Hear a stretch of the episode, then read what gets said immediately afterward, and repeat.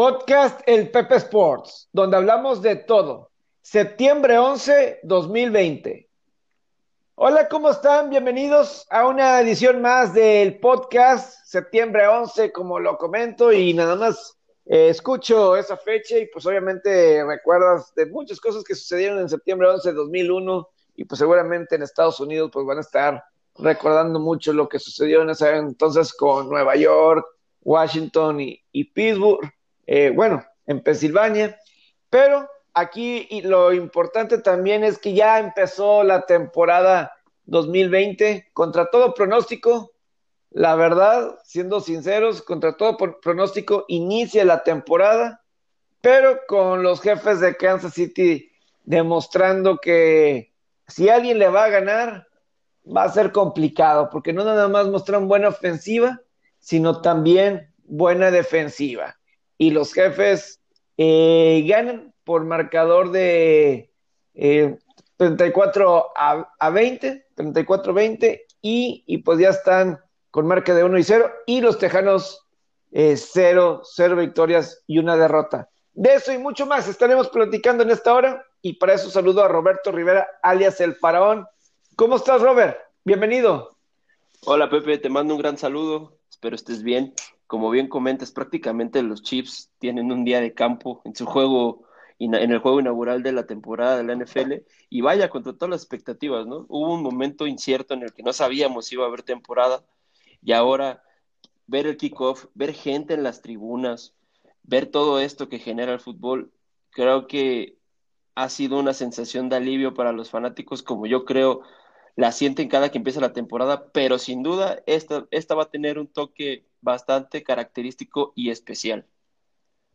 Sí, va a tener un toque característico que vamos a ver cómo lo navega, ¿no? Este, lograron tener un training camp sin problemas, donde no tuvieron que mover nada, no tuvieron que cancelar más que los juegos, pero ellos querían iniciar la temporada regular, lo hicieron, y como dices, lo de los aficionados, 17 mil personas estaban autorizadas y que podías utilizar cubreboca, cubrebocas en todo momento, al menos, o sea, te lo podías quitar para comer o tomar algo. Digo, yo no sé en el estadio cómo le habrán hecho para asegurarse de eso. Eh, ten el cubrebocas puesto, ten el cubrebocas puesto. Pero te soy sincero, yo, si me das a mí la opción, yo no voy sí, debe ser una experiencia bastante incómoda, pero yo creo que el hype de poder asistir a un partido en, medio de una pandemia, de yo estuve ahí, porque aparte he visto los precios, nada barato. Según yo, en el de los chips andaban entre los 800 y 900 dólares los boletos. No es nada barato, pero el hype de, la gente, del, del yo estuve ahí, ni una pandemia me frenó, ni nada, pero sin duda, ahora más que nunca es cuando yo creo se debe valorar más la experiencia de ver, ver los juegos por televisión. Sí, se extraña el tailgate, se extraña todos los, los, los preparativos para un, un domingo de fútbol en el estadio, pero sin duda no va a pasar nada si por un año nos lo guardamos. De hecho, a mí se me hace hasta cierto punto una medida un poco arriesgada el tener gente en las tribunas porque porque pues puedes poner en jaque hasta la temporada siguiente, porque no sabemos cuándo vaya a controlarse o a parar esto. Y eso es lo que lo torna bastante complicado. Y yo, a mí se me hace, pues, no sé si decir irresponsable o innecesario el que haya gente en las tribunas, pero vaya que están tratando también los equipos de hacer negocio. Kansas City tiene que, conseguir más ingresos, si no, ¿de dónde le van a pagar a Mahomes? Seguramente, ¿no? De, y, es que nada más fue a Mahomes, también eh, dinero a Chris Jones, se quedaron con Sammy Watkins, Sin duda. y se quedaron con, muchos jugadores, el mismo Andy Reid, también llegaron con toda extensión con el head coach Andy Reid, entonces eh, él no cuenta en el tope salarial, pero de cualquier manera, eh, pues se le tiene que pagar bien a un coach que es de Salón de la Fama, en mi, opinión, pero digo, eh, creo que los estadios donde van a permitir aficionados es Kansas, Miami y Jacksonville. Es donde yo tengo entendido que ellos sí. Eh, Kansas City creo que era el que iba a permitir más aficionados. Creo que Las Vegas también estaba permitido, pero Mark Davis, el dueño de los Raiders, dijo, todos o nadie. Es decir, o puedo meter a toda la gente o no voy a meter a nadie. Es que también lo, eh, que cuesta en, cuestiones de tener empleados para, para la venta de souvenirs, para la venta de comida, eh, los que trabajan en los parking lots, etcétera, etcétera, los que trabajan en el estadio para servir al fanático. Yo entiendo a Mark Davis porque dice, yo, yo tendría que pagar esos sueldos y si voy a tener poco aforo, pues voy a salir perdiendo. Yo, yo también lo entiendo. Bueno, lo de Mark Davis ahí decía por la cuestión de eh, si voy a tener a unos cuantos aficionados, o sea, no le voy a abrir la puerta a algunos y voy a dejar a otros afuera. Eh, lo dice por quedar bien, lo dice por quedar bien, pero sepamos que es, algo financiero. Eh, todo esta, toda esta bronca. Eh, es, son costos, no sé si, no sé si lleguen, rayen a los millonarios, pero sí son miles, cientos de miles de dólares el poner a operar un estadio un día para un juego.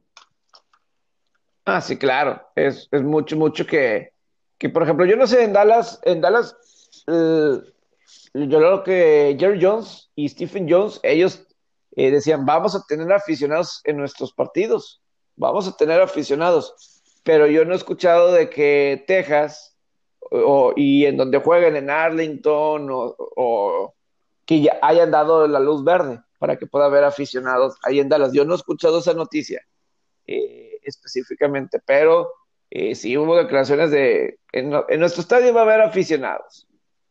Pues bueno, eh, vamos a ver ya cuando le toque. Cómo harán. Sí, sí, Dallas esta semana visita a los carneros en la semana 1. Entonces todavía no juegan en casa, pero sí va a ser interesante. ¿Y te imaginas la reputación de los jefes y de la liga si por algún aficionado que fue se contamina, o sea, la gente, que se cause un tremendo este a lo, a, lo mejor no por los liga.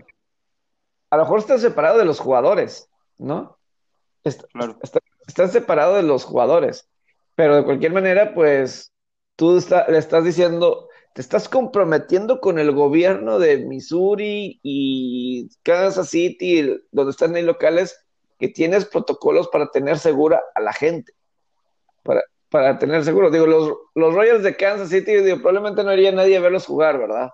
Pero eh, ahí, en e, digo, bueno, al menos que Patrick Mahomes, ya que también es parte dueño ya de los Reales, pero pues ellos no han, eh, no han dado la oportunidad para que tengan aficionados. Y aquí estás confiando como con la franquicia de mantenerlos sanos. Claro que los haces firmar una carta de que te haces, no me hago responsable si te enfermas, pero eh, ¿cuál es la necesidad? ¿No? Este, tal cual, ¿no? Y, sí, sí puede llegar a poner riesgo, porque puede ser que con una persona esté, que esté ahí en ese estadio con COVID, con uno, y que se lo contagie a, uno o dos personas. Ya con eso, eh, de aquí a que se detenga eso, está muy, pero muy complicado, ¿no?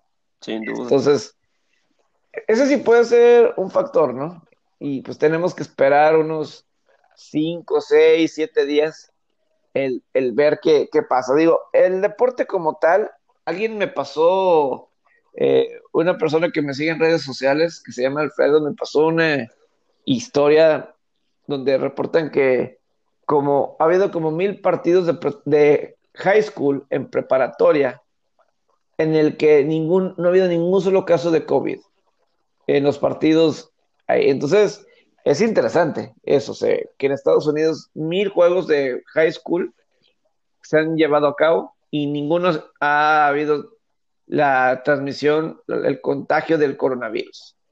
Entonces, es claro que eso es bastante, bastante bueno y prometedor, ¿no? De que si lo, están, si lo pueden lograr a nivel high school, aquí la NFL con todo, todo, toda la tecnología que tienen a su alrededor, deben de poder estar, eh, debe de poder llevar a cabo la NFL una temporada eh, no sé si completa, pero de un alto porcentaje de, partidos.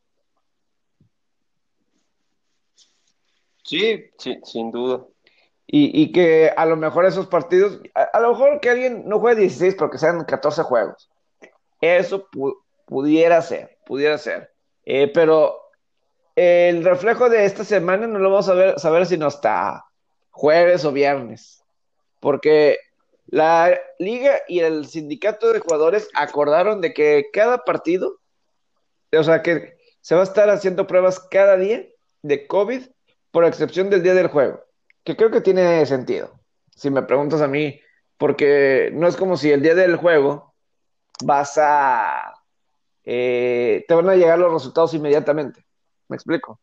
Eh, sí, claro. Y aparte está teniendo un inicio, digamos, bueno en esa cuestión, porque no le está pasando lo que le pasó a las grandes ligas, ¿no? Que antes de empezar la temporada ya estaban los casos de COVID, el de Juan Soto, y en, el desarrollo del primer fin de semana se empezaron a destapar varios casos más en cantidades grandes, ¿no? Al menos aquí la NFL está empezando hasta cierto punto limpia, pero como bien comentas, habrá que esperar después de, estos, de estos, este, este que pasen este, de días, ¿no? Que se necesita para saber que la gente pueda estar contagiada del virus. Y aparte, ¿qué, cuántas este, situaciones tan curiosas nos da el fútbol americano en tiempo de coronavirus, ¿no? Se roba la noche la careta de Andy Reid, que los memes de que él estaba viendo el juego borroso porque la careta parecía empañada todo el tiempo, se robaron la noche. Eh, son situaciones tan curiosas. Tocabas lo de, lo de los aficionados en las gradas. Sí. Al menos yo los que vi que enfocó la transmisión de, de televisión al menos todos tenían el cubrebocas. Los únicos que no lo tenían eran los que, como bien comentas, estaban comiendo, pero la mayoría traía el cubrebocas y eso puede ser una buena señal. Sí, yo no sé si en cada pasillo puedas tener a alguien que estés ahí, que lo tengas fijo. Ponte el cubrebocas, ponte el cubrebocas, como en multimedios. Yo creo que sí debe de haber, ¿no? Eh. Yo creo que sí debe haber quien, quien lo esté revisando. Aparte, creo que, que solamente permiten por ejemplo, si tu crew son de tres, cuatro personas, son las únicas que hay en esa fila, ¿no? Al parecer, en esa fila y al parecer tres abajo y tres arriba, ¿no? Porque sí se veían bastante eh, con la distancia social necesaria. No, Y, y, para Kansas City el que este partido pudieran haber tenido aficionados era importante. Porque pues están festejando su primer campeonato de Super Bowl en 50 años. Entonces, el poder tener gente con alguien que celebrar el trofeo Vince Lombardi, eh, el recibimiento de alguna forma, ¿no? El pasillo, vamos a ponerlo así para la gente de fútbol, ¿no? Este, sí, sin duda era importante. Tener a la gente, ¿no? Eh, ahí al pendiente. Y, y, eso para los aficionados. Digo, esta no es la primera vez que Kansas City en esta pandemia permite aficionados. Cuando fue la, eh, los primeros días de entrenamiento que tuvieron una puerta abierta, permitieron a aficionados en el estadio. Dejaron a aficionados entrar. y se volvió viral unos videos en el que no todos estaban utilizando cubrebocas, pero a lo mejor sirvió como experiencia eh, para Kansas City, a ver cómo le vamos a hacer con aficionados, pero eh, ya en agosto, en agosto eh, habrá sido que hace dos o tres semanas, eh, en una práctica que tuvieron a puerta abierta con aficionados, los dejaron entrar al Arrowhead Stadium y ahí seguramente lo, lo utilizaron de, práctica, pero sí, eso de Andy Reid y, yo creo que Andy, Andy Reid es tan gran coach que y Bill O'Brien de los Tejanos es tan malo que no, no necesitaba en esta ocasión, pero híjole, manejar y con esa lluvia, yo no sé cómo es en la Ciudad de México, yo no sé cómo manejan en la Ciudad de México, la, la verdad, Robert. Eh, El que maneja en la CDMX, te lo, te lo digo con firmeza y seguridad, puede manejar en cualquier ciudad del mundo. Yo digo... El, que domina la, la, jungla de asfalto, ya, ya la armó. Porque digo, Monterrey, digo, Monterrey hasta algún punto la gente está loca, o sea, la gente te, se mete la braza, o sea, eh, te pitan por un segundo, te en, reaccionas entre el rojo y verde y ya te están pitando, y luego todavía tienes otro, otros factores donde eh, se dan vuelta en rojo y, cosas así por el estilo. Pero a veces siento que en Ciudad de México son un poco más atrabancados, ¿no? más salvajes. Eh, sí, o sea, como que aquí, y, y así digo, y sobre todo, como es una ciudad, yo nunca he tenido la oportunidad de manejar en Ciudad MX, y sí digo, órale, o sea, es fácil, ¿qué, qué tan rápido te puedes acostumbrar manejando en Ciudad MX? A la mala, Pepe, te acostumbras a la mala, créeme. ¿Cuánto tiempo? No quiero. Yo creo que una, máximo una semana en el tráfico, ya este, ya, ya, ya te adaptas al estilo de, de, manejar acá en, Ciudad, de México, creo que el reto, los retos importantes son meterte a las vías rápidas con tráfico. Eh, tú, por ejemplo, tomaste las de, has tomado las, las cuando has venido para acá, la, una avenida, avenidas principales que salen del aeropuerto, circuito interior, viaducto, Tlalpan, esas son las verdaderas, los verdaderos retos, porque la verdad, les prendes la direccional y parece que le estás diciendo, hey, no me dejen pasar, ¿eh? no, no quiero pasar porque se te, avienta en el coche.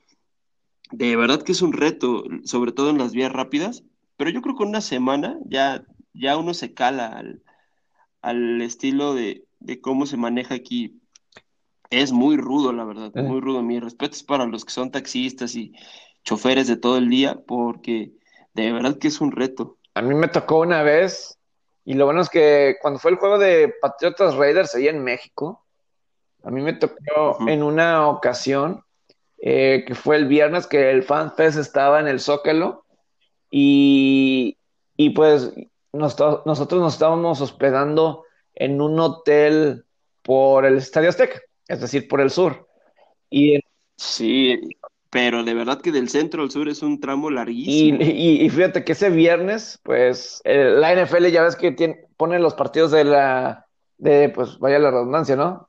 los de temporada regular en noviembre, eh, justamente en el fin de semana del 20 de, noviembre de la Revolución en Puente, y ese viernes, no me preguntas el por qué, tuvimos que hacer dos vueltas del sur a al Zócalo, más, más, o menos, tuvimos que ir eh, una vez a, del sur, tuvimos que ir al canal de multimedios Milenio que está cerca del Zócalo.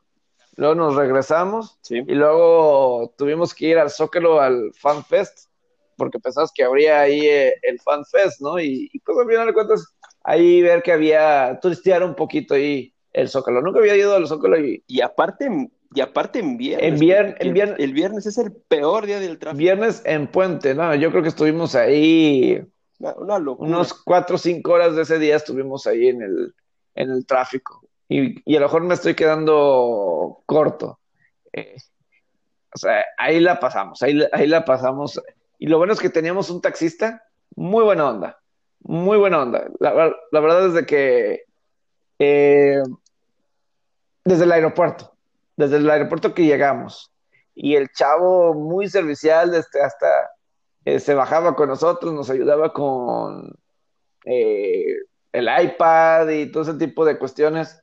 Y pues obviamente fue un gran, gran aliviane porque obviamente con todas estas distancias y todo esto no me imagino cómo hubiera sido, pero sí, ahí, ahí yo sí dije, no, hombre, sí ya llegué a un punto, nada, era, fue, fue demasiado ese día en el tráfico, pero sí, era viernes y viernes de puente. Entonces te puedes... combinación ganadora. Eh, entonces sí estuvo bastante fuerte, entonces eh, digo, aquí estuvo lloviendo en estos días. En Nuevo León, yo creo que en Nuevo León y en Monterrey estuvo lloviendo y con Andy Reid ahí con ese parabrisas. No es mala idea que le pongan un parabrisas, porque eso es lo que utilizaba Andy Reid en lugar del cubrebocas. Él no tenía puesto cubrebocas, pero con el ese plástico ahí puesto, este, pero sí era muy complicado.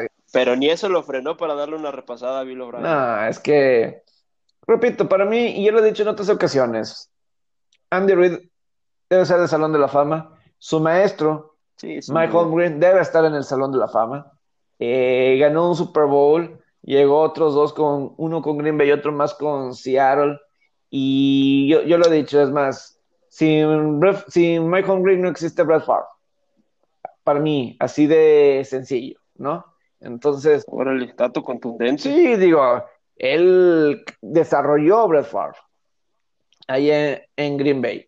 Eh, llegó, lo desarrolló y, y, a una franquicia que tenía 30 años sin ser contendiente, lo lleva a ser elite en la conferencia nacional, donde no era sencillo porque estaban Dallas en su mero momento, estaban los 49ers y se logró meterse ahí, eh, formar un equipo para meterse entre los dos. San Francisco nunca le podía ganar a, Green Bay en esa época y desarrolló toda una escuela de, coaches que, digo, obviamente él viene de Bill Walsh y luego él fue el mejor de los discípulos de, de Bill Walsh, pero toda esa escuela de Andy Reid, eh, John Gruden, gente como Steve Mariucci, eh, varios así coordinadores estelares y jugadores que se volverían asistentes y coaches como un Doc Peterson que estuvo bajo el mando de jugando con el mismo eh, Andy Reid, eh, buen ojo de talento de corebacks, digo, desde un Mark Brunel, Kurt Warner, el, ojo para eh, Matt Hasselback, él eligió Matt Hasselback en la séptima ronda y Hasselback resultó ser un buen quarterback titular con él en Seattle.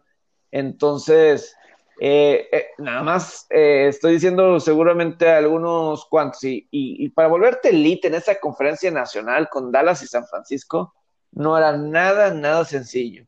Y luego, pues Mike Holmgren, que a, lo mejor ya superó a, a Holmgren Puede ser, puede ser. Digo, a lo mejor no, porque a lo mejor sus decisiones a veces de, dentro del juego es algo complicado, ¿no? Realmente de, de que en momentos le ha fallado.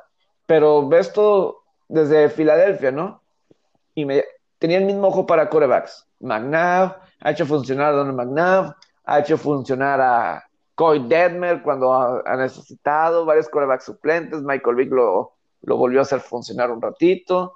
Él seleccionó a Nick Foles eh, y pues ha tenido sus momentos Nick Foles definitivo en la, liga. Alex Smith, eh, Matt Moore el año pasado cuando entró no se veía mal, cuando se lesionó Patrick Mahomes y ni que se diga de Patrick Mahomes. Luego te vas con los coaches que tienen ahí los jefes o que han estado trabajando con él desde eh, Doug Peterson, John Harbaugh, eh, ahorita Sean McDermott, Ron Rivera. ¿Cuántos no estoy diciendo que han sido parte de, de Super Bowls, de coaches, ¿no? O, que, o de postemporada que está yendo bien.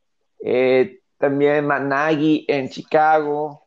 Eh, y creo y para allá para allá vamos sí, y debe de venir más próximamente no porque sí el legado de Andy Reid es, es tremendo y, y ves cómo se ha adaptado Andy Reid al fútbol americano actual. Eh, muy diferente a la costa este como era antes. Ve quién le llega de coreback, quién tiene de jugadores y se, adapta a, a, las cualidades de sus jugadores. Entonces, para mí no hay duda que Andy Reid debe de ser Salón de la Fama y el la victoria en el Super Bowl solamente lo confirma, que es jugador de salón de, coach de Salón de la Fama, igual Mike Holmgren. Eh, este año seleccionaron a Bill Cower. Tú me das, me das, a escoger, yo me voy con Holmgren.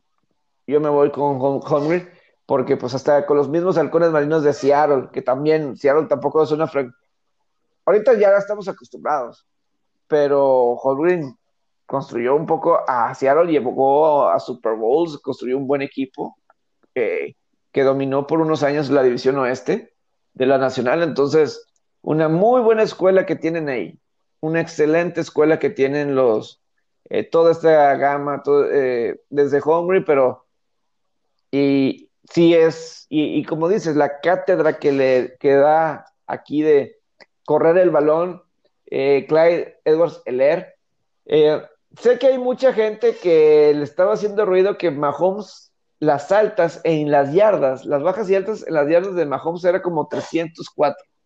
La verdad ni se acercó, ni se acercó eso, pero fue porque pudieron correr muy, pero muy bien el balón con Clyde Edwards, el Leo. ¿Y eso no le limitó a que tuviera tres pases de anotación? No, no, no lo limitó y hubo otros que le llegaron a, a quitar, ¿no? Bastante balanceado el juego de Kansas City. Eh, solamente refuerza nuestra opinión que dimos en el podcast anterior de que es un candidato bastante serio, de que la era de, los chips puede ser un proyecto duradero y largo, y porque las dos cabezas de este proyecto, insisto, son bastante sólidas, son bastante buenas. Ay, de, de, verdad que veo, hay pocos que le puedan hacer competencia a los Chips en su conferencia. Sí. No, no, tendría que ser lo normal que ellos repitieran llegando al Super Bowl, ¿no crees, Pepe? Sería lo normal. Yo creo que sería Baltimore o ellos. Y ahorita Kansas City se vio estable. No, nada más ves el balance, como dices. Eh, a lo mejor el ataque terrestre 138 yardas, a lo mejor en un momento tendrán que conseguir a alguien que eh, con un poquito de más colmillo. no, Que, que, comparta un poco a Edwards el, el, Él tuvo 25 carreras, pero, 138. Pero por eso te digo, a alguien, alguien experimentado no le caería mal. Eh. alguien ya con un poquito más de callito en la liga. la verdad, con quién repartir la chamba. Yo la verdad estoy ya contento a alguien que le confíes darle más el balón, porque darle al Williams 7 carros 23 yardas es novato Edwards Heller y no sabemos este eh, una lesión y pues sí necesitas el ataque terrestre. Porque receptores, como dices, estuvo bien balanceado. Eh, Sammy Watkins, 7 recepciones, 82 yardas, un touchdown. Travis Kelsey, 6 pases completos, 50 yardas, un touchdown. Hill, 46 yardas, un touchdown. Sí, había eh, gente que esperaba más, o, de, o que en cuestión de puestos en las altas y bajas, en las yardas de, de Mahomes, pero pues Mahomes no necesito más y no nos fue capturado una vez y, y realmente no estuvo mucho bajo, bajo presión, ¿no? Entonces, sí, Kansas se muestra bien y ahí con, con Mahomes. Y ahora sí, yo creo que con los Tejanos de Houston, hablas de lo balanceado que están los eh, jefes de Kansas City. Se vio lo contrario, sobre todo en el cuerpo de receptores de los Tejanos de Houston. Digo, como bien apuntabas ayer. Sí, lo de, Andrew Hopkins es una arrogancia, totalmente. Incluso el líder receptor no estuvo mal, Will Fuller, ocho recepciones, 112 yardas, y de cualquier manera hubo pases que se le, se, le cayeron, como en la primera serie, que debió de haber sido primera y diez. O sea, yo creo que Watson jugó mejor, digo, sus números no están mal. 20 de 32, 253 yardas, un touchdown, el rating de 84.5. O sea, no se me hacen malos números. Eh, eh, el rating creo que está bajo para lo que dice las yardas y pases completos, pero eh, la intercepción creo que sí le afecta en el rating y un poquito más de un touchdown más. Pero, o sea, por ejemplo, Will Fuller, yo vi que lo están utilizando muy similar a lo que utilizaban a Andrew Hopkins como el principal trayectorias pues las mismas trayectorias de Hopkins, no necesariamente largo, pero necesitas a alguien para las trayectorias largas.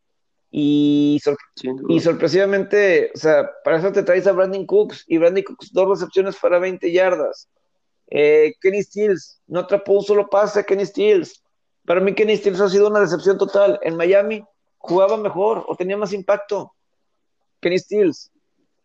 Eh, si Will Fuller va a ser el uno, necesitas a alguien que vaya profundo, que no puedes desaprovechar eso de no puedes desaprovechar eso de Dishon Watson, que es muy bueno lanzando los pases largos, es uno de los mejores, y con Will Fuller conecta muy bien profundo.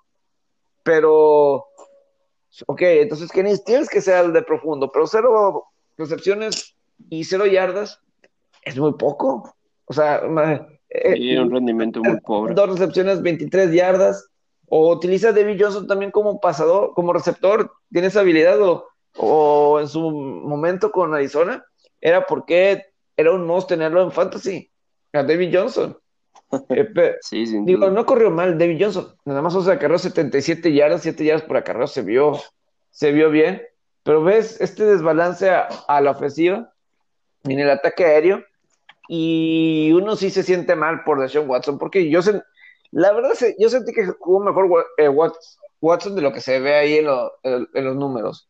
Eh, se deshizo más rápido de, del balón.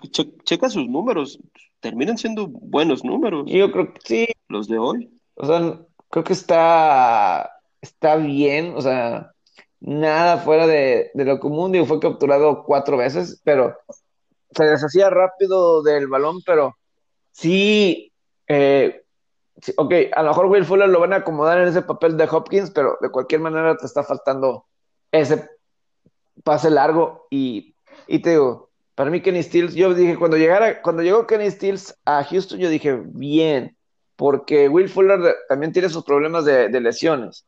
Y para cuando los mejores juegos de Watson es cuando tienes con, tiene con quién ir largo, que por lo general es con Fuller, que se entiende a la perfección pero eh, necesitas alguien y ojalá que Fuller se quede sano, ¿eh?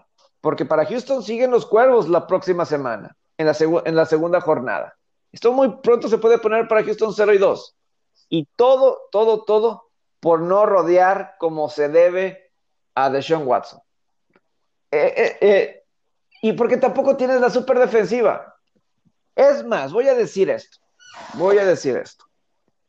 Si tú me das a elegir, ¿a quién le voy a dar el contrato súper ahí en Houston? Me das a escoger JJ Watt o DeAndre Hopkins, me voy a ir con DeAndre Hopkins. Creo que tiene más impacto en el equipo. JJ Watt ha pasado lesionado las últimas temporadas. Y, es difícil ponerle argumentos a su favor cuando digo, ah, lo, ha caracterizado las lesiones. Y digo, ya llegó, te entiendo que para la ciudad de Houston es muy importante por toda la cuestión social que ha, que ha logrado, pero hubo un tiempo en la transmisión que de Al Michaels y Chris Collinsworth, donde estaban tratando de encontrar razones del por qué se deshacieron de, de DeAndre Hopkins, que a lo mejor no iban a tener dinero o para darle el dinero a Watson, eh, lo tuviste que dejar libre, pero ahorita voy a buscar el contrato de JJ Watt, que para mí incluso desde la temporada pasada, que se eligieron no darle el contrato de extensión a Jadavion Clowney, prefirieron quedarse con JJ Watt. Eh, en mi opinión, todavía no, o sea, estaba teniendo más impacto Clowney que, que Watt en las últimas temporadas. Eh, ahorita tiene un contrato que le paga en promedio 16 millones de dólares. Ah, le quedan esta y otra temporada más a Watt. Y la verdad es que si tú me dices, ¿a quién voy a querer yo extender mi contrato? Ah, en este, para 2020 yo me voy, definitivamente me hubiera ido con DeAndre Hopkins y cambio a, a Pero ahí el divorcio estaba marcado, ¿no? Ya era, era evidente el divorcio de DeAndre la Hopkins con los Texans. La verdad era fue inesperado, porque Hopkins no es uno del Beckham Jr., no es... Sí, no, no, no es, no es un tipo problemático. O sea, no es alguien que se va a poner a hablar, que va a causar, llamar la atención en ese sentido. Él eh, entrena, juegas, todo lo que quieres en un jugador, todo lo que quieres en un receptor. No es Antonio Brown, tampoco. Sí, sin duda. Entonces, eh, y creo que el impacto era mayor en el, juego, en el equipo, que J.J. Watt ha reflejado en las últimas temporadas. Y entonces, o sea, queda evidenciado y a lo mejor estoy diciendo mucho por un juego, pero pues, van a próxima semana contra Baltimore. Y el año pasado Baltimore los apaleó. Los apaleó la temporada pasada eh, a, los Tejanos. Y yo creo que este Tejanos está peor que la temporada pasada. La defensiva tampoco es buena. Y, y ahora sé, digo, no entiendo, no entiendo. Eh, Chris Collinsworth también estaba diciendo al final del juego eh, le tengo que dar crédito a la defensiva de, Houston que, aguantó. Que aguantó. Le estuvieron corriendo lo que querían. Fueron, que no fueron los 51 puntos del juego de playoffs de temporada pasada, pero fue un eh, juego diferente. Y porque le bajaron, y porque sinceramente le bajaron, le quitaron el pie del acelerador. Y porque se pusieron a correr el balón. O sea, ¿para qué vas a lanzar? Claro, a manejar el reloj. Si estás corriendo bien el, el, balón y de cualquier manera están 24, eh, rápidamente se fueron, estaban eh, al medio tiempo 17 a 7. Inmediatamente 24-31. Eh, o sea, cuando falla el gol de campo Houston antes del medio tiempo, eh, faltando segundos, eh, menos del minuto, no pudieron detenerlos para que el gol, para un gol de campo se van 17 a 7. Primer drive, touchdown, ya, tienes 10 puntos ahí y que prácticamente ahí se acaba el partido. Desde ahí prácticamente, prácticamente, ¿no? entonces, ¿cuál defensiva de Houston? La defensiva de Houston la temporada pasada, eh, vemos los números de, ellos. No, eh, está, es de los, fue de los peores. No, fue la de hace unos años con Romeo Crenel, que era una de las mejores cuando estaba Bouye, cuando estaba un sano J.J. Watt o otros. Eh, y sí, ahorita no nos da, exacto, fueron la número 28 en yardas. 19 puntos en contra. Fueron el número 29 en contra del pase en yardas, número 25 eh, en contra de la corrida. Y, y, entonces, ¿por qué vas a te vas a quedar con... A lo mejor tarde o temprano le vas a tener que pagar a Watts si te lo quieres quedar. Y le vas a tener que pagar fuerte. Ya sea este o el que sigue. Porque... Sí, vas a tener que pagar. Le quedan dos años de contrato. Y yo me hubiera preferido a Watkins, a, perdón, a, Hopkins, que ahorita, en estos momentos, él era el mejor receptor de la liga. Estaba entre él y Michael Thomas de los Santos. Estaba entre ellos dos, eh, quién era el mejor receptor.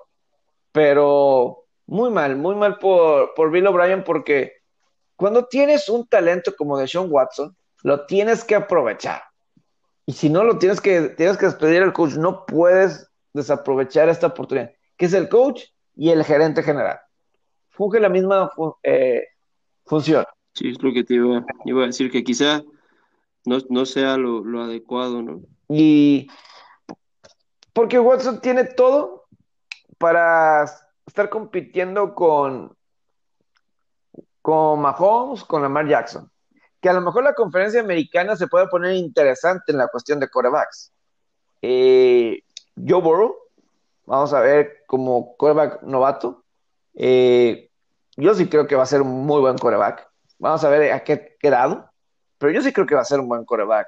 Joe Burrow, creo que es un buen líder, quiere aprender y creo que, digo, no lo hemos visto en juegos de pretemporada, pero eh, yo asumo que le va a ir bien. Le, digo, obviamente se ve prometedor. Se ve prometedor. Eh, ojalá Mayfield responda. Me gustaría ver que Baker Mayfield respondiera. Eh, creo que Josh Allen va a ser bueno. Yo creo en Josh Allen de los Bills. Lo comentábamos en la previa. Eh, vamos a ver a Tua Tagovailoa. Yo confío más en Tua Tagovailoa que en, que en, Justin Herbert de cargadores. Vamos a ver a, Drew Locke ahí con, los Broncos. Eh, o sea, creo que en la conferencia americana se puede poner interesante el puesto de corebacks, pero Jackson, Mahomes y Watson ahí deben estar. Y nada más es con ver el talento de, Watson. O sea, nada más verlo jugar y. O sea, el segundo pase de anotación. Eh, el segundo pase de anotación que además le pusieron un pase de touchdown. Ah, es que corrió para un touchdown. Ya, ya fue, fue una. Sí, el segundo fue, fue un engaño. Fue, fue de, de tierra. Pero. Pero fue un buen drive ese. Sí, fue, fue un. Es que fue un touchdown por tierra de David Johnson. Y hubo un pase que puso muy bueno que creo que este, luego lo. Este, lo cambiaron, pero. Eh, puso un pase, ese es elite, ese es un, pase de quarterback de elite.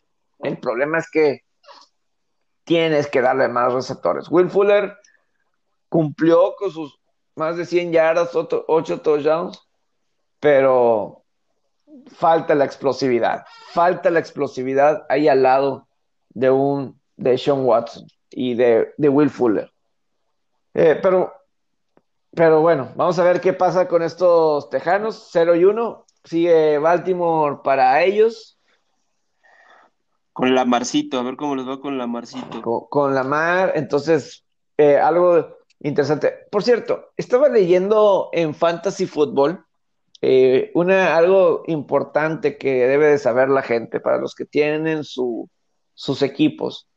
Eh, Tracy Wolfson, quien es la reportera principal de del equipo de Jim Nance y Tony Romo en CBS, escribió un tweet donde dice que un mensaje para los jugadores de fantasy dice que para que hablando con coaches y gerentes generales esperen que al principio de la temporada vayan a, a repartir las jugadas a, receptores y corredores. Es decir, no les van a cargar la mano temprano en la temporada a receptores. A las estrellas. A las estrellas porque pues no tuvieron, pues fue una pretemporada corta. Entonces, y sin juegos, es que prácticamente es, es, digo, es temporada regular, pero es su pretemporada, es su preseason, ¿no? Es donde ellos pueden experimentar en estos, en estos juegos, ¿no? Digo, no, no, no arriesgas tanto como en un juego pretemporada, sabiendo que no cuenta, pero es su chance que tienen también de, de checar a los novatos y todo, sobre todo esta semana uno. Sí, yo creo que esa tendencia se va va a permanecer un, un, par de semanas, si no es que hasta, hasta tres. Sí, eh, digo, a veces, muchas veces se dice que septiembre no es. Eh, a lo mejor en esta temporada, que puedes estar 4 y 4 o algo así eh, a mitad de temporada y enráchate en la segunda mitad. Yo creo que. Sí, yo creo Eso pasa muy seguido. Mientras que estés 4 y 4, una situación así, puedes estar bien. Eh, nada más no estés 2 y 6. Eh, no te pongas en esa situación, dos victorias, seis derrotas, que agarres ritmo y luego ve para allá, ¿no? Creo que eso puede ser la, lo que se puede estar al tanto, ¿no? En la, en la NFL, en este calendario que ojalá, ojalá se logre terminar, pero bueno, eso fue dentro de la NFL, de lo Oye, para cerrar lo, de, lo del partido de, Texans y, Chiefs, ¿ya viste el tweet de Andrew Hopkins literal terminando el juego? No, que no. Solo puso un tweet que dice grateful. Pues claro. Y no, y Keller Murray debe estar encantado de la vida, por supuesto. Sin duda. Y además. Te digo algo, le, da, le da un giro de 360 a su, a su carrera, este trade, porque DeAndre Hopkins lo va a hacer lucir bastante bien a Kyler Murray. Totalmente, y sigues teniendo Fitzgerald, sigues, es una buena ofensiva que tienen.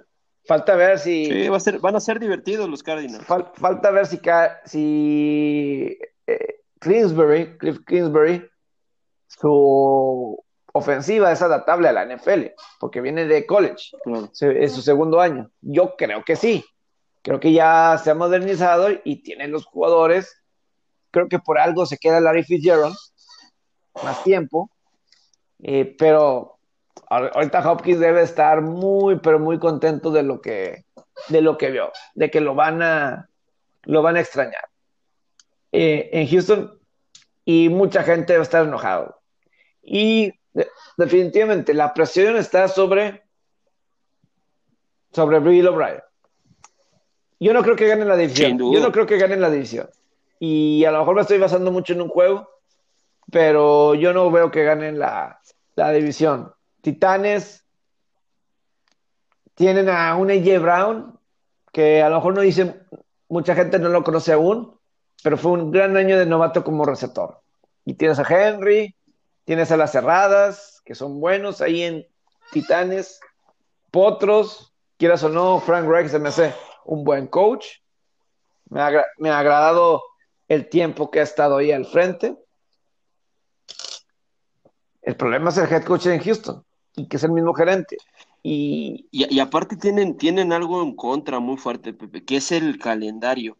Ellos tienen su valla hasta la, hasta la semana 8. En los primeros siete juegos ya enfrentaron a Chiefs, pero les falta enfrentar a Ravens, Steelers, Vikings, Titans, Packers y bueno, el que vendría siendo el más débil de todos ellos, que serían los Jaguars. Son partidos dificilísimos, que es prácticamente la mitad de su calendario. Esa también puede ser una desventaja para los, para los Texans. Sí, ya estoy viendo aquí el calendario. Que le den gracias a Dios que tienen a los Jaguares. Porque hasta un Cleveland puede ser, hasta un Cleveland, a lo mejor, a, lo mejor Cleveland sale en un buen día. Que Cleveland, nunca sabes, o sea, hace, hace unos años, hace el año pasado parecía que iba a ser la sorpresa. No lo podemos descartar. Los Leones en noviembre, en Día de Acción de Gracias.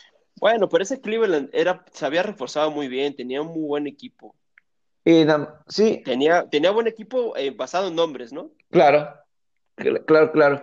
¿Tú sí escuchaste lo de Beckham Jr.? Lo, lo que dijo, lo que platicábamos ayer, no, otra cosa. Ah, sí, sí, de la, sí lo platiqué, de la modelo. Sí, lo, lo platicamos ayer, ¿no? De que le gustaba ver este a las mujeres haciendo del 2, ¿no? sí, sí, que se hiciera popó en su cara. O sea, ¿puedes creer eso? Este. Eh, Desde ahora va a ser Odell Shitty Face Beckham. O sea, o sea, y, y, no, y, no, lo negó. Y no lo negó. Aparte, ¿no? No lo negó en Loves. Ah, es que es un tipo que se ha manejado así toda su carrera. De hecho, cada vez se, digamos que se, se supera, ¿no? Totalmente totalmente. Oye, fíjate una cosa, Robert. Este fue el primer día en la historia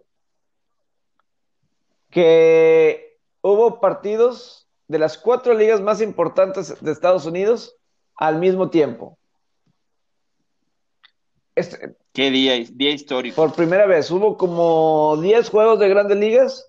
Eh, cuando estoy grabando, ya echaron a Max Monsi del juego contra los Diamondbacks para afuera de cualquier manera. Que te, también lo estoy viendo. Te digo algo, abriendo un paréntesis muy breve. Este tipo de, este tipo de actuaciones son las que, las que luego tiene Dodgers en los juegos decisivos en postemporada y que te echan a la borda una temporada. Digo, no va a pasar nada que pierdan este juego, pero han dejado infinidad de corredores en base. Este juego lo deberían ir ganando 7-5, 7-6, pero han dejado infinidad de corredores en base y, Max Monsi es muestra de la frustración que están teniendo. Pero volviendo a lo que dices, y además hubo el juego el juego 5 de, de, Lakers Rockets en la NBA y el juego 3 de Dallas contra Vegas. Sí, sí, fue, fue el juego de la NBA, de Lakers. Y aparte hubo WNBA, MLS, US Open. Sí. ¿Qué más? Hubo, PGA, ¿no? Sí, eh, empezó la temporada que sigue, 2020-2021. Sí. Ya, ya empezó. Y, ¿Qué día para ser fanático del deporte? ¿Qué día? Yo no sé si me agrade tanto porque, pues, ¿cómo veo todo? Este, yo no sé si, si me agrade tanto, sí, a ese, a ese grado. Y la próxima. Pero esa sensación de estarle cambiando a los canales y que haya algo en vivo. Sí, claro que importe, y, eso, es, eso, es, eso, es, una paga a todas las repeticiones que nos echamos por meses mientras todo esto estuvo parado. Y luego la siguiente semana es el abierto de Estados Unidos de golf, el próximo fin de semana. Entonces, eh, y también es en Nueva York. Toca que este año sea en el estado de Nueva York, en Wingfoot. Allá van a estar eh, la, la próxima semana. Pero Sí, muy, muy curioso, muy curioso que está esta situación. Y otra cosa que te quiero platicar, Robert, y ojalá, ojalá que haya más momentos así en la, la televisión. Hoy fue un día canino en, los, en Estados Unidos en cuestión de, de los deportes.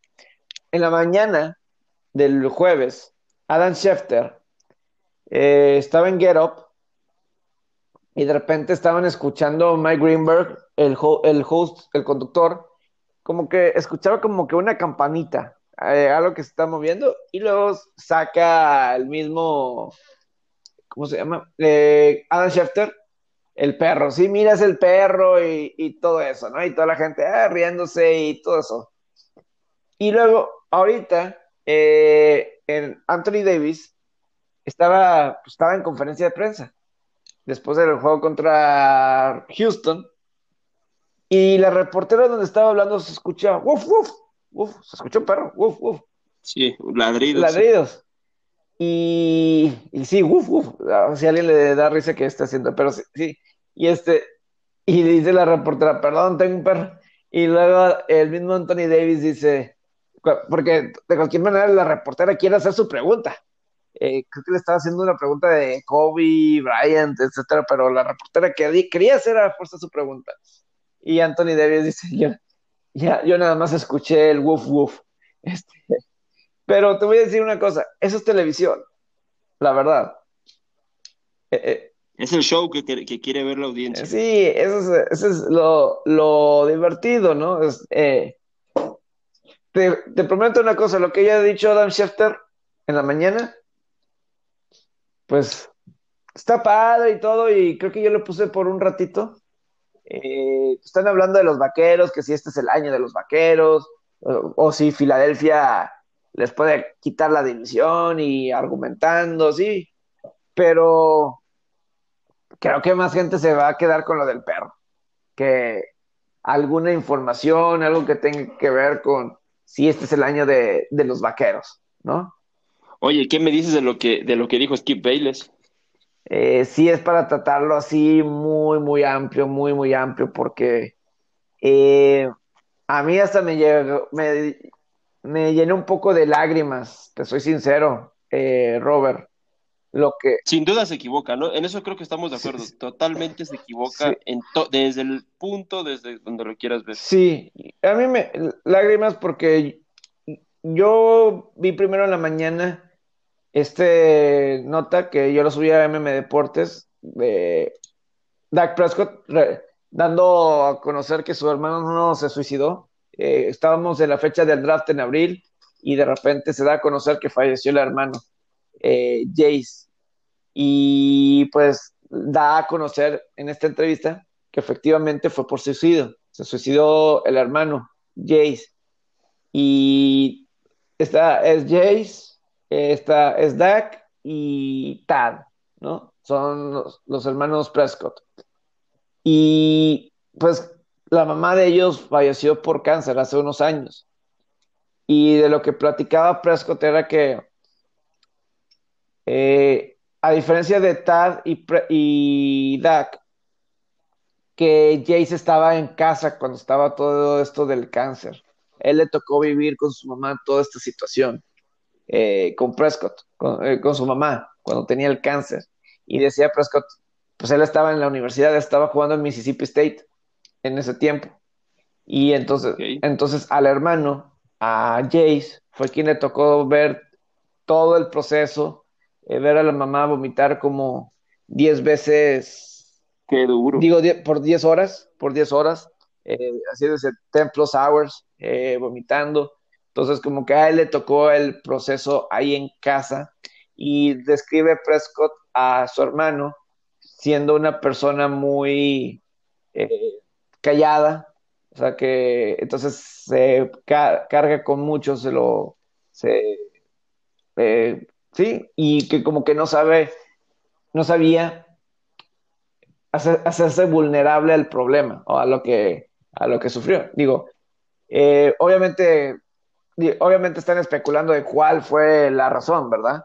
Porque hasta el mismo Tad, que lo, que le dijo, lo que le alcanzó a decir su mamá era, protégeme, protégeme a Jace, etcétera, y se siente culpable Tad porque que no, no, no hice eso, ¿verdad? No lo, no lo protegí, pero, eh, y obviamente que Prescott, pues, que dijo que su hermano Jace era su mejor amigo, eh, pues obviamente batalló, ¿no? Este, batalló con la noticia, batalló con lo que sucedió en, abril y que pues le costó regresar como pues claro que ibas a hacer, eso, ¿no? Y lo de Skip Bayless eh, en su programa Undisputed sale y dice que el hacerse así de vulnerable a la situación y que pasó por problemas de depresión y, y por lo su hermano, etcétera, que lo hace ver como un líder débil ante sus compañeros y para ser el, y para ser el líder de los vaqueros de Dallas. cuando... No, vi el programa, pero me imagino la, reacción de Shannon Sharp. Eh, de, totalmente fuera de lugar el comentario. Shannon Sharp no ha dicho mucho. Shannon Sharp eh, no hizo nada, pero obviamente en todos los portales, eh, Skip Bayless pues fue noticia de que... Sería curioso que se, que, que, que se que emitiera su, su, opinión Stephen A. Smith, ¿no crees? Pues, claro, fíjate que Stephen A. Smith y Skip Bayless como que no se hacen mucha referencia. Sí. Eh, y, yo, creo que sabes por qué, más que nada. Por la rivalidad. están en diferentes televisoras. Y porque están en diferentes televisoras también, y sería darle publicidad uno al otro. Eh, puede ser, digo, porque por ejemplo, Charles Barkley, él sí dice de acá, del otro. Eh, bueno, pero ese tipo no tiene filtro. A lo mejor. Y aparte, a lo pues, mejor, e, está fundamentado con, la gran carrera deportiva que tuvo. A lo mejor porque es un. porque sí, de repente, o sea, a mí sí me gusta la NBA. Por ejemplo, vi, escuché a Mike Green recientemente que. Eh, es más, fue en el juego 6 de Toronto-Boston. Que dijo, por cierto, eh, un saludo a, en esta postemporada que normalmente escuchamos las voces de Hubie Brown y, y de TNT es más Marv Albert. Y lo dicen, no pasa nada. Pero obviamente, a lo mejor pues sí hay un pique ahí entre, pues, Bayless que estaba con, con Stephen A. Smith y el mismo Colin Cowher, ¿no? Eh, puede ser. Pero sí, regresando a lo de a lo que dijo Skip Bayless, hasta Fox Sports ya salió en un comunicado decir que no están de acuerdo con lo de Skip Bayless y que que es un gran líder. Y es más, el mismo Dak Prescott ya comentó. Y dice, no hombre, si sería un líder falso si no hablara de esta situación, si no me expresaras. Dirías, soy un, sería un líder falso. Y yo te voy a decir una cosa, yo, hay cosas de, si tú me preguntas de Prescott, que si se merece un super contrato o el contrato de 40 millones de dólares o 35 millones de dólares, yo te voy a decir que no. Pero yo sí creo que es un buen coreback. Y para mí su mejor cualidad es ser líder, en mi opinión. Sí, sí, sí, sí. Para mí lo ha demostrado. es su mejor cualidad. Es cuando llegó Mari Cooper, de inmediato. O sea, los, cuando llegó en un intercambio en mitad de temporada y a Mari Cooper eh, estaba a su lado durante el himno nacional. Como en el primer juego, segundo que lo vi. y yo sí dije, eso es, eso es importante. O sea, tu receptor está al lado, el receptor no tiene que estar ahí al lado durante el himno nacional. Para mí eso indica que han tenido comunicación, que se están conociendo, o no sé. Para mí eso es bueno. Y con esa que el Elliot de inmediato se, se conecta. Entonces, yo sí creo que es un buen líder. Creo que le falta un poco de puntería, otras cuestiones. Pero en mi opinión, yo sí creo que es un buen líder. Mejor que Tony Romo con los vaqueros, en, mi opinión. Con Tony... Uh, son palabras mayores. Yo, yo sí creo, o sea, a lo mejor Tony Romo era mejor pasador, pero sí creo que Prescott es un mejor líder. Eh, Romo estaba enamorado de Jason Witten. Eh, eh, y a lo mejor, pues, la cuestión que sucedió con el mismo Trell que bueno, ese Trell con todo el mundo se iba a pelear. Entonces, a lo mejor no, no es algo justo. Pero hasta un, un Des Bryant, que para mí, para mí no hubo conexión en el campo entre Des Bryant y Prescott, pero pues Bryant se comunica bien de, Prescott, se comunica bien. Eh, pero te digo, esto del problema de esto de depresión es algo muy eh, preciso que a lo mejor martes o miércoles lo, lo platicamos a fondo, ¿no? Eh, puede ser porque sí, eh, la hija de dueño de los gigantes de Nueva York hace unas semanas se suicidó también, ¿no? Sí, eso sí es un tema delicado. A ver cómo se, a ver qué pasa en la edición de hoy de, de Undisputed. Este, del programa de Undisputed, del programa de, de Skip Bayless, a ver, van a tener que abrir con eso. Eh. Así es. Sin duda, yo, estoy, yo estoy seguro que van a abrir con ese tema. Pues perfecto, Robert. Eh, ya llegamos al final de esta transmisión. Quédense al pendiente, porque pues tenemos que hacer algo importante referente a, los picks en estos, antes de que inicie toda la jornada larga del domingo. Disfruten de, los deportes. Eh, Literal, se vienen los Pepe Picks. Sí, juego 7 de, la NBA de Boston. ese te lo digo una vez. Y... Es, lo que te iba a decir, no nos podemos ir sin tocar tantito lo que pasó tanto en el juego de, Rockets Lakers con lo como con el juego de hoy, que, eh. sin duda roba reflectores. Eh. no vamos a hablar de Clippers Nuggets porque hoy se acaba esa serie. Eh, sí, lo, malo, lo malo es que pues, lo digo la, la hora y luego la gente no sé qué tanto se queda así. Cinco minutitos para escuchar tu pick. No ah, son nada. Ah, bueno. De, ah, bueno. Vamos con el juego 7. El de Lakers va a ganar. Hasta tienen jugadores que prefieren estar con la enfermera del COVID ahí en la burbuja que. Oye, pero, Pepe, yo creo que la clave por la cual Lakers va a terminar ya ganando esta serie el día de mañana es porque, es porque Platicamos en el previo de esta serie que la forma en la que Rockets le iba a competir a Lakers era con los tiros de tres y la efectividad que tuvieran en esos tiros.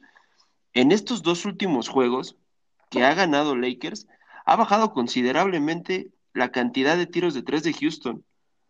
No sé si te has dado cuenta, en el juego, en el juego este 4, hubo 30 intentos de tres. En el juego 3, perdón, en el juego 3 hubo 30 intentos de tres y ayer en el juego 4 hubo, hubo también hubo 33 intentos de tres. Ellos estaban promediando arriba de 50 intentos en la burbuja. Están bajando la producción casi a la mitad.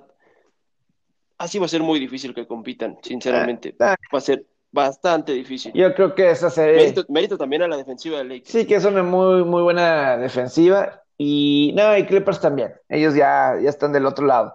Eh, lo que sí es que en el juego 7 de Toronto-Boston, el visitante ha ganado cada juego, aunque no sea, eso es por, por récord, por estadística, aunque es en el mismo lugar. Te puedo asegurar. Eso quiere decir que mañana van a ganar los Celtics. Los Celtics. Yo dije Toronto, me voy a ir con Toronto, lo dije desde el principio, aunque siento que tienen el mejor jugador en Jason Tatum. Este, pero no me puedo, no me puedo salir del, bajarme del barco de Toronto. No puedo, no puedo. Entiendo que pudiera Boston, digo, en la segunda ronda ganaron el 7. Final, y que se yo sí. Entonces, eh, ¿qué onda, ¿Qué onda? ¿Si le quieres dar o ya lo paramos ahí? Yo creo que si quieres lo cerramos. Este, así, lo cerramos para que tenga y ahí este pues todos estos dos. Pero si ya, para cenar ya como ya nos también de la hora. Este que yo creo que sí está bien nada más cerrar. Entonces, unos 10 segundos y, y ya. Okay.